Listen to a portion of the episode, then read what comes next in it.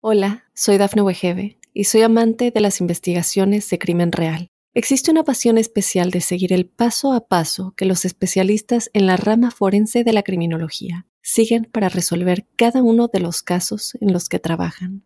Si tú, como yo, eres una de las personas que encuentran fascinante escuchar este tipo de investigaciones, te invito a escuchar el podcast Trazos Criminales con la experta en perfilación criminal, Laura Quiñones Orquiza en tu plataforma de audio favorita.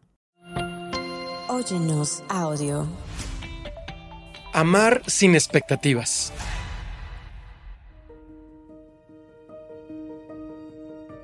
Para desarrollar un vínculo es necesario tener y cumplir expectativas.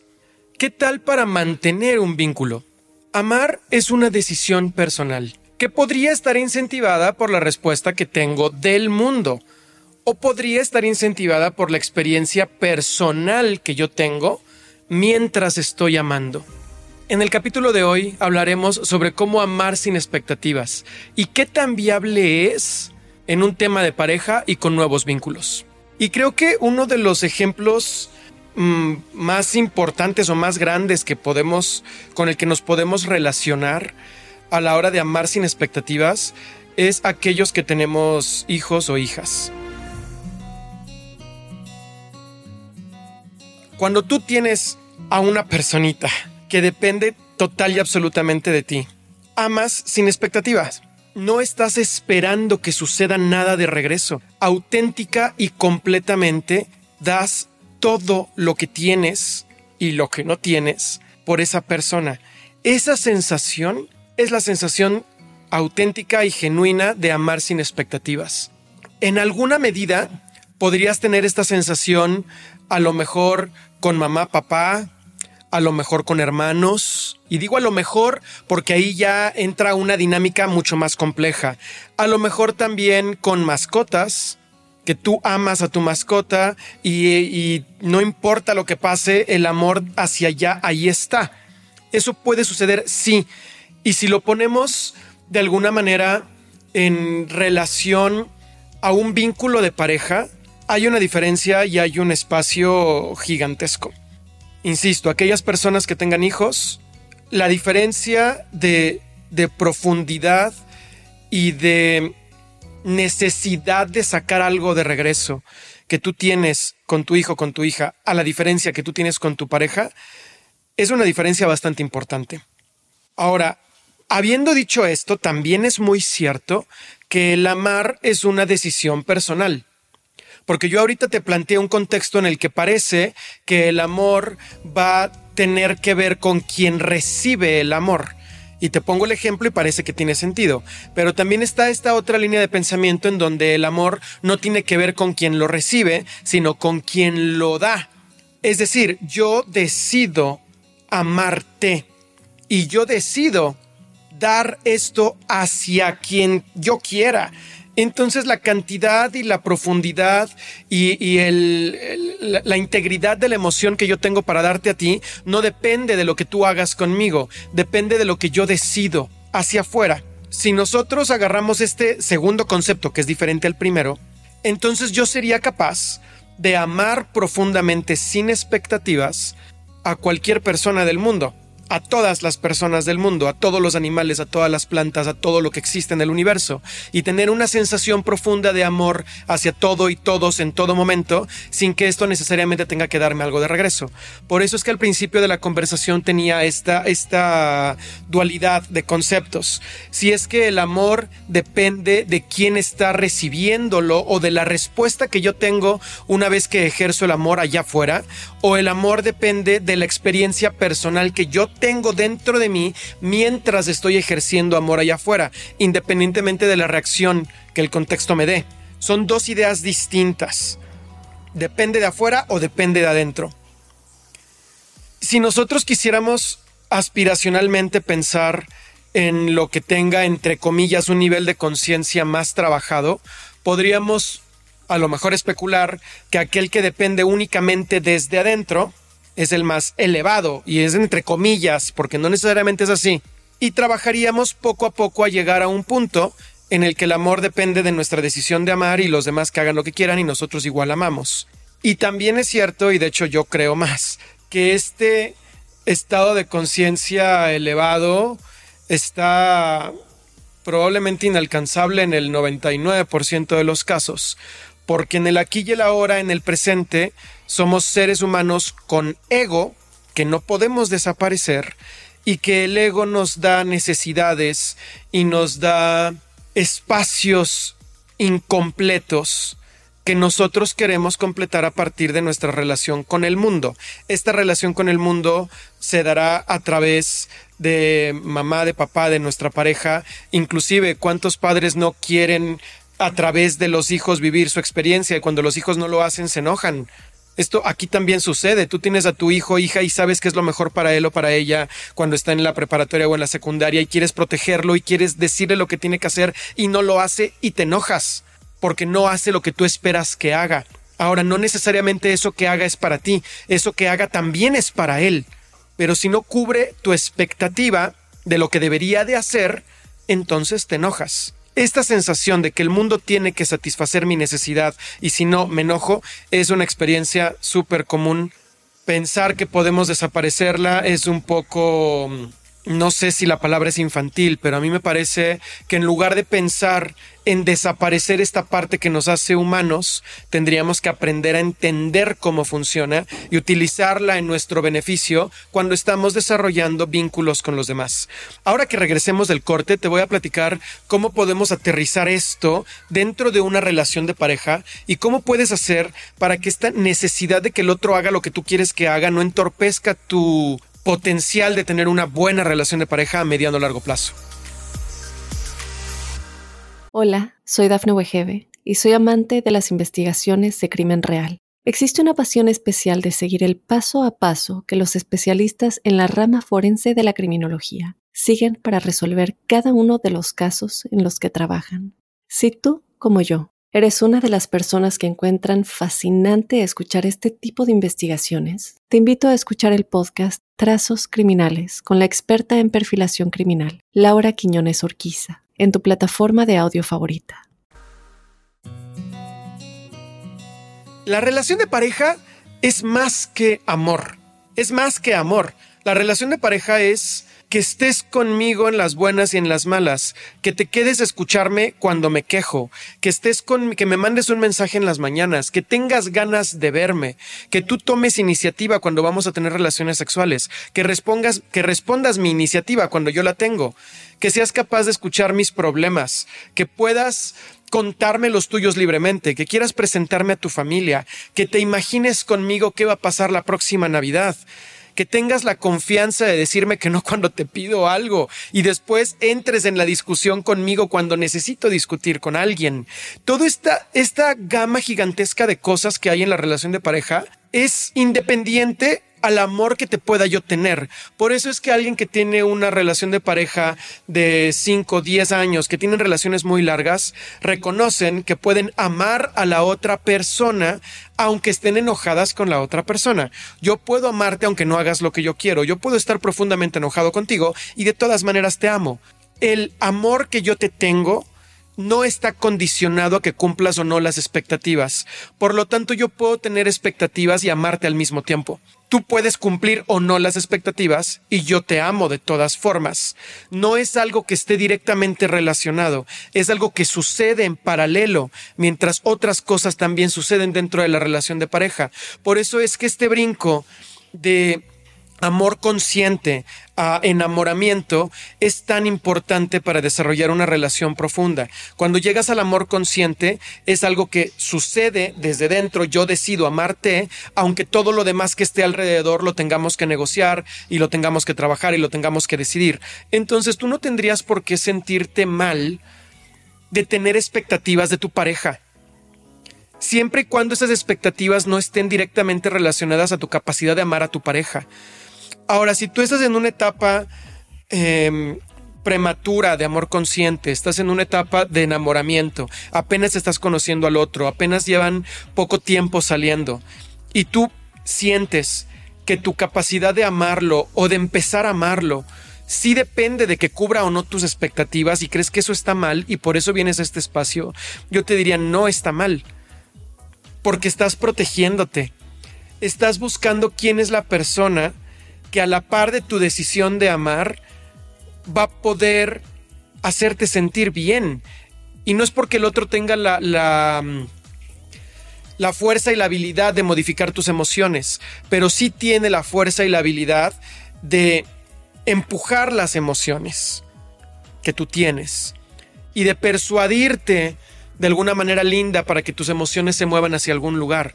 Y si tú estás reconociendo que las cosas que necesitas no las está dando, no tiene absolutamente nada de malo que condiciones el amor cuando estás en una etapa previa ya se verá si esta persona más adelante puede entrar a la siguiente etapa en donde ya funcionamos en paralelo.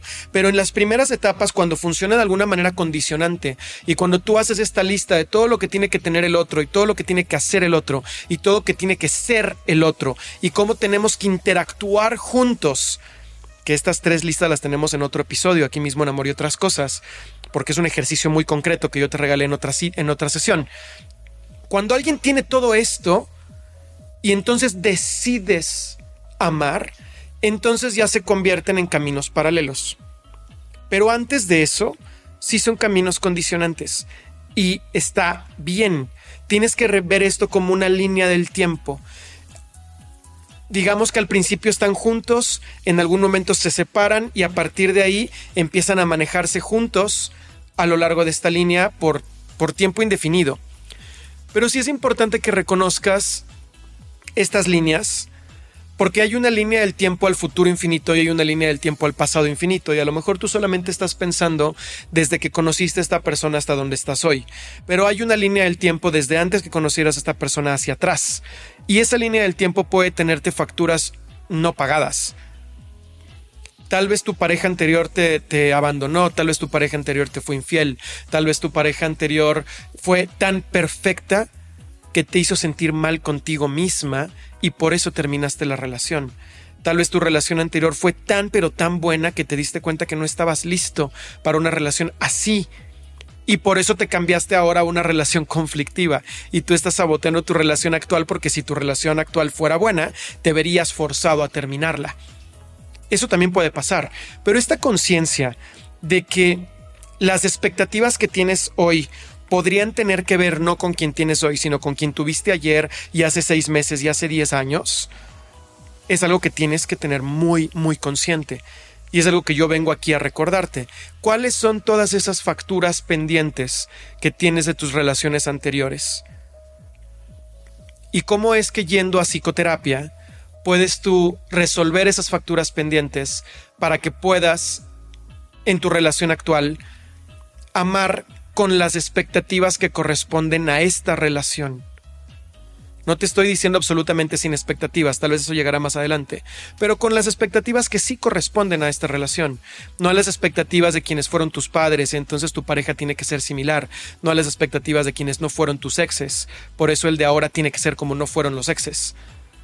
Vamos pagando y cerrando las expectativas anteriores, y una vez que logremos cerrar esas, vamos revisando qué es lo que tenemos aquí y ahora para entonces poder trascender a un amor absoluto, profundo, sin expectativas. En el siguiente bloque te voy a platicar cuáles son las algunas herramientas que podemos utilizar a la hora de transicionar de una etapa a la otra.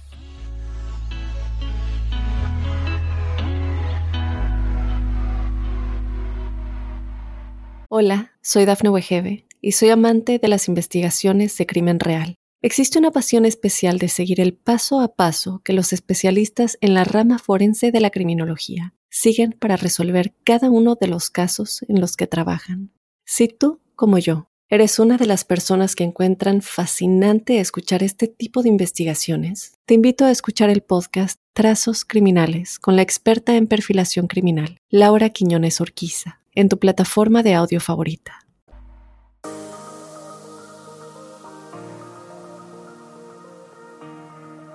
Una vez que pasas a la siguiente etapa o que estás transicionando a la siguiente etapa de relación entre enamoramiento y amor consciente, el amor ya no se condiciona, el amor está ahí.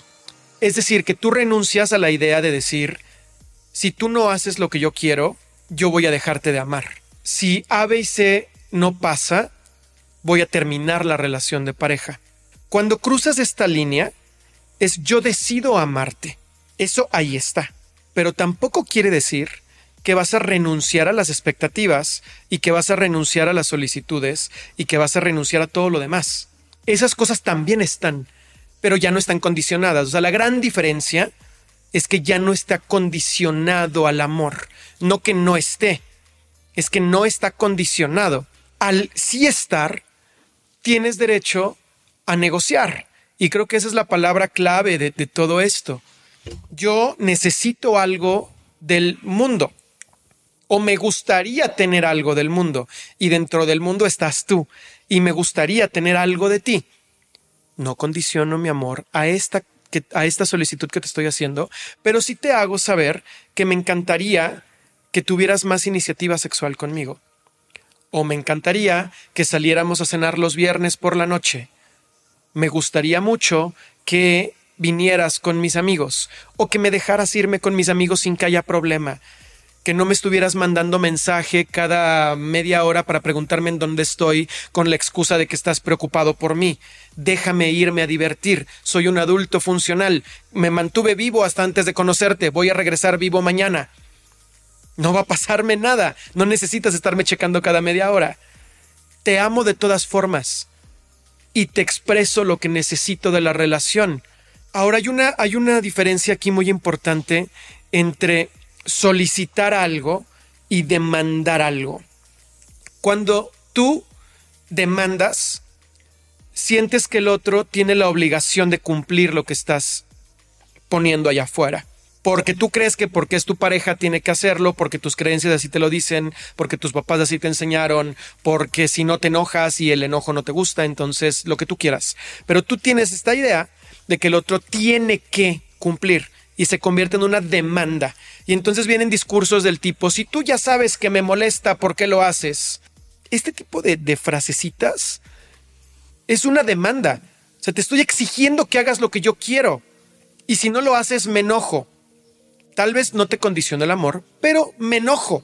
Puedo enojarte y amar al mismo tiempo. La diferencia a nivel de conciencia cuando tienes una, una relación más profunda y más exitosa es cuando cambias las demandas por solicitudes. La solicitud es lo mismo. Cuando yo salga en la noche, por favor ya no me mandes mensajes, no me va a pasar nada, voy a llegar vivo, todo va a estar bien, logré llegar vivo hasta la edad en la que te conocí, voy a llegar vivo mañana. Si hay malas noticias, te enterarás. Las malas noticias siempre tienen alas, llegarán rápido. Si no hay noticias es que son buenas noticias. Ya no me estés mandando mensajes, déjame divertirme. La diferencia entre las dos es que en la segunda tu pareja podría decirte que no, podría mandarte mensajes de todas formas y tú no te vas a enojar. La diferencia es que tú aceptas de buena gana que tu pareja podría no darte lo que le estás pidiendo. Esa es la diferencia entre una solicitud y una demanda.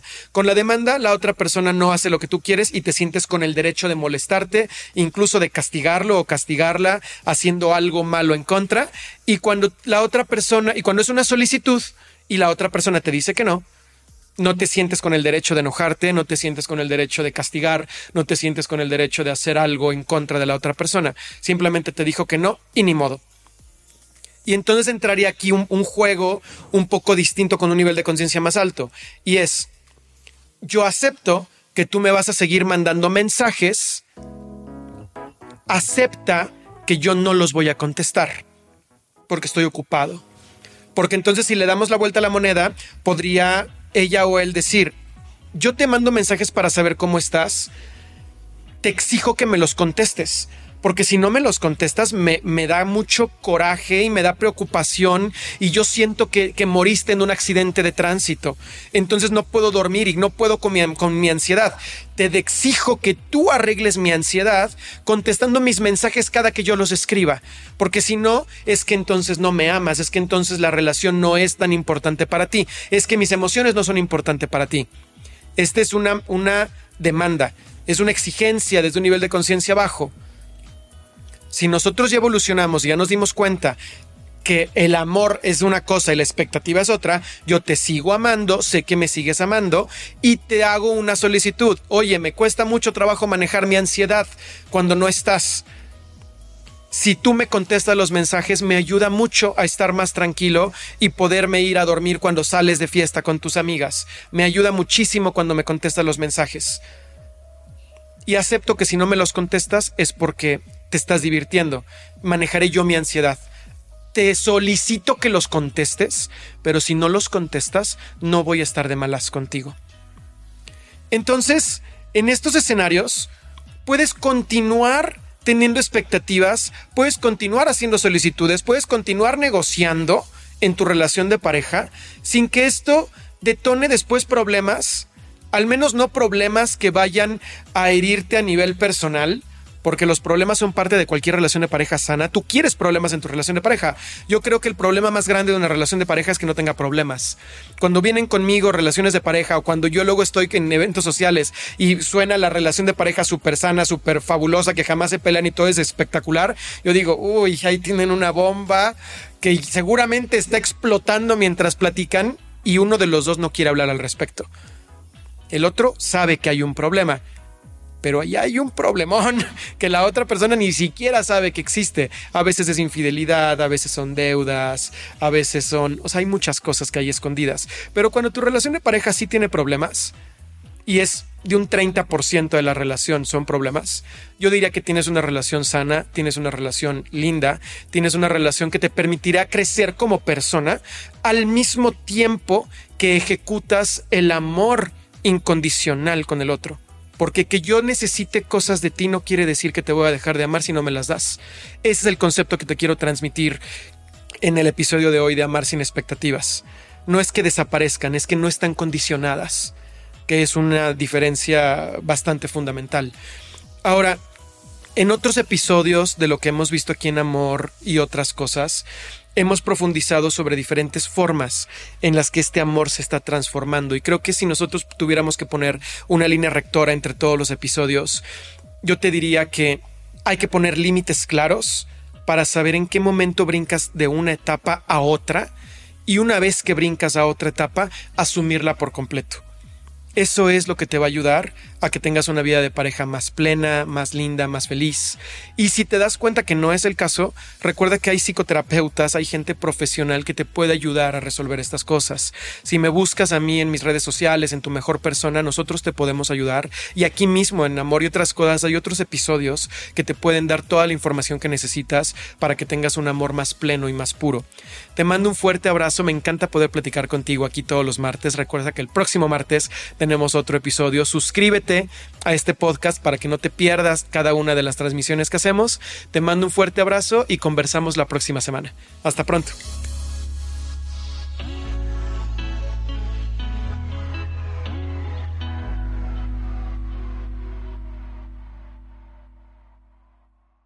Hola, soy Dafne Wegebe y soy amante de las investigaciones de crimen real. Existe una pasión especial de seguir el paso a paso que los especialistas en la rama forense de la criminología siguen para resolver cada uno de los casos en los que trabajan.